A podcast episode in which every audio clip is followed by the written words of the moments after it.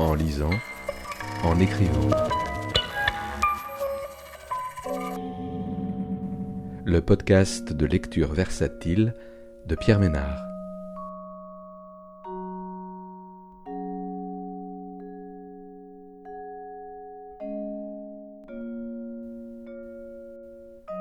Aujourd'hui, Bingo de Marc Cholodenko, paru aux éditions POL en 2022.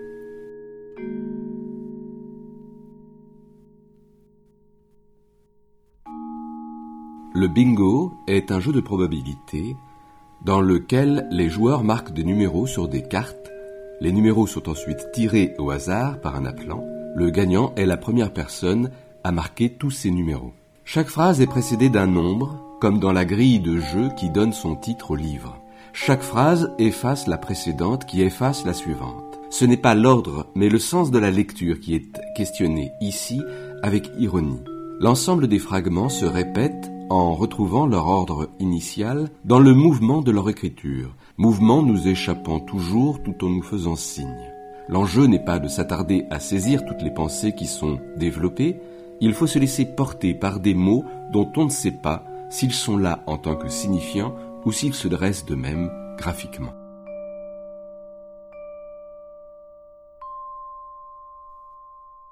« 77.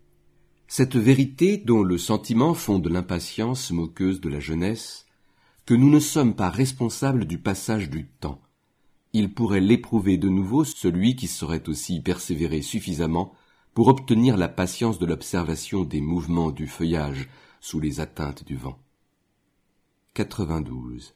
Ces petites choses, ainsi que nous les qualifions, pour les extraire de la masse de nos regrets ou remords, ne le sont pas plus que les grandes, toutes devant, pour passer du règne des hommes et des événements à notre univers, épouser la taille uniforme qui répond à sa mesure, et le monde des choses où il n'y a que les choses, et le nôtre qui ne contient que les nôtres, devront attendre pour se confondre la venue de cette dernière qui mériterait une capitale et qui s'annoncera peut-être ou pas comme n'étant aucune ni à personne.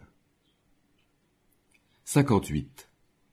Que notre main ait écrasé le moucheron est une affirmation qui ne peut être contestée. Mais le savoir, s'il est mort, et si c'est nous qui l'avons tué, devra rester flottant pour toujours dans l'air, une fois que nous avons à jamais le dos tourné. 85. Tendre l'autre joue, la plupart de nos prochains ne sont pas en position de le faire, ayant dès longtemps renoncé à se présenter de face aux éventuels affronts pour aller tête basse, mais couronnés d'épines en contrepartie et par anticipation. 95 l'impossibilité d'acquérir une connaissance ni accumuler une expérience intime des mots par leur fréquentation est due à leur nature qui est leur ensemble qu'une fois quitté aucun ne conserve pour lui-même ainsi que l'enfant le ressent qui ne rapporte pas ce qu'il entend à ce qu'il voit, ou celui qui regarde le filet d'air qui volette devant ses yeux avant qu'un choix ne le déchire, ou le rêveur qui se trouve introduit dans leur compagnie sans qu'aucune intention ne l'y ait attiré. 98. Plutôt que oiseuses, certaines interrogations sont volatiles, à l'image de leurs objets, quand elles ne fournissent pas leur matière même, ainsi de celles concernant la provenance des idées, tombées comme une feuille morte sur une page d'avance périmée. 26. Ce terme d'arrière-pensée ne se réfère pas à une manière de penser ou une sorte de pensée, mais à un lieu qui n'en constitue pas la coulisse, le sous-sol, la mine, ni les limbes, mais un domaine d'espérance et de consolation. Leur paradis où elles furent sont et seront sans jamais avoir existé, depuis lequel ces saintes vierges font signe, en manière de dérision, de les rejoindre à celles qui ont déjà cédé à la tentation de se manifester. 79.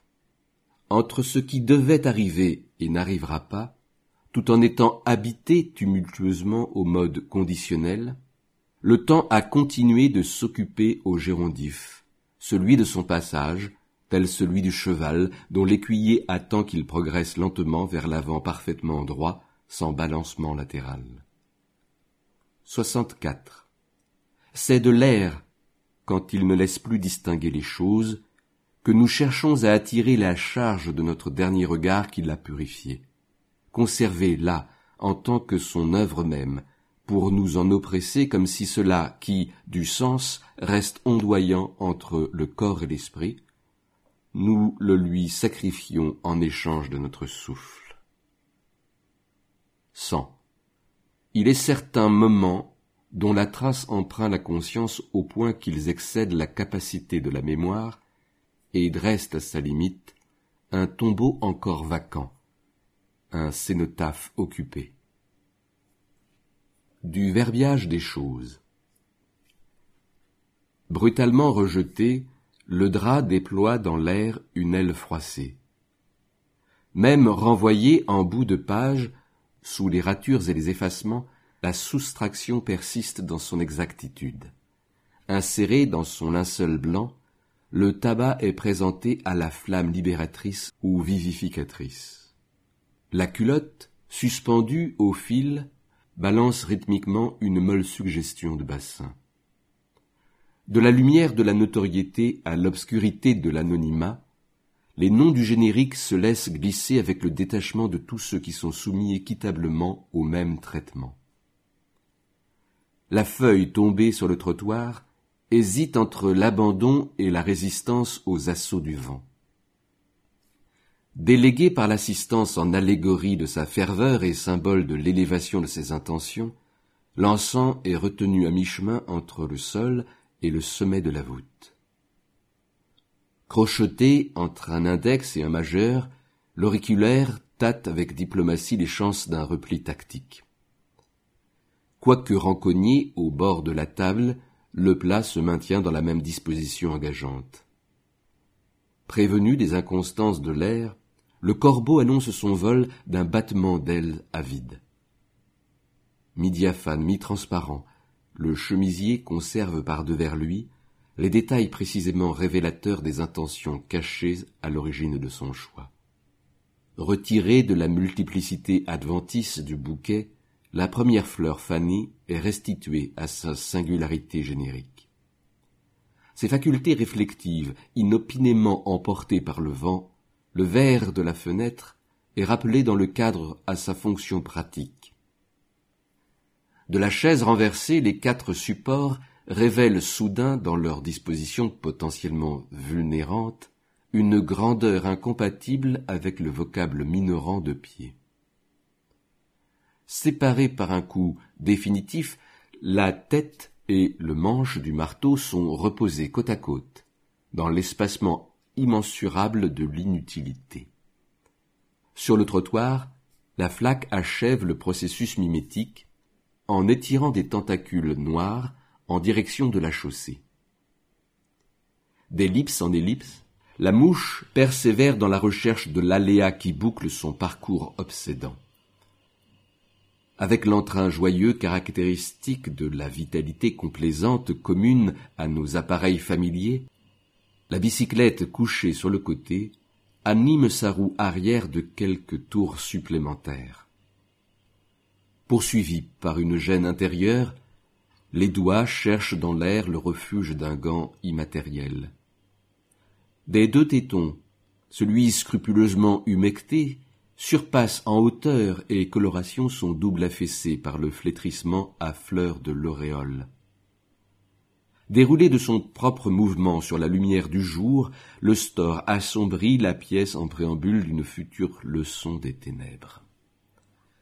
Dans un lien tenace, le lacet est ramené de son inexpérience première fugitivement recouvré le temps d'une escapade. La chaussure abandonnée avance le premier pas du sempiternel passodoble, de l'unicité à la viduité. Poussée dans le caniveau, la bière résiste à toute association par contiguïté. Roulée en boule, la lettre va porter plus loin des griefs plus étroitement conservés. Lavé de larmes, le mouchoir se déprend de ses froissements précédents. oscillant encore sur sa chaise de mousse, le savant accorde déjà son indulgence à d'autres mains.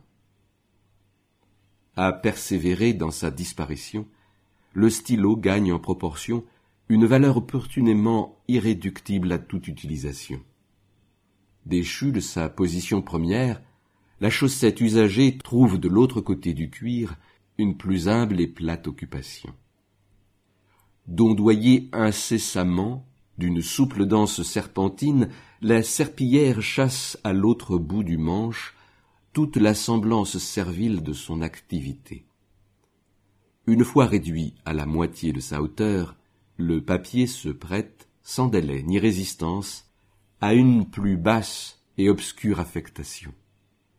Du fond de la corbeille, sur la photo déchirée, les deux moitiés du sourire exigent d'un air narquois une immédiate réparation.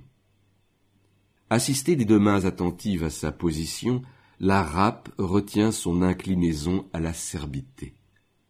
Sous le dansotement de ses manches et de sa jupe impatiente de la soirée prochaine, la robe promenée sur le cintre couvre son indifférence pour toute chose, son corps excepté.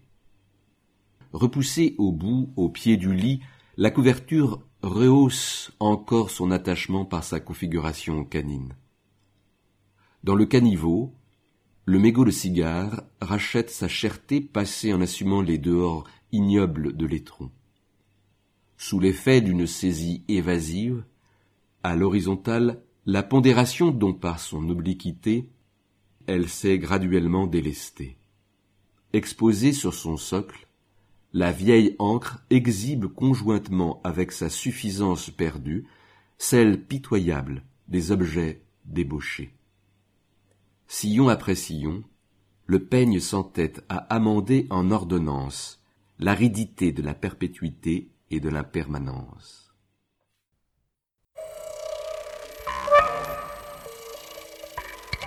En lisant, en écrivant.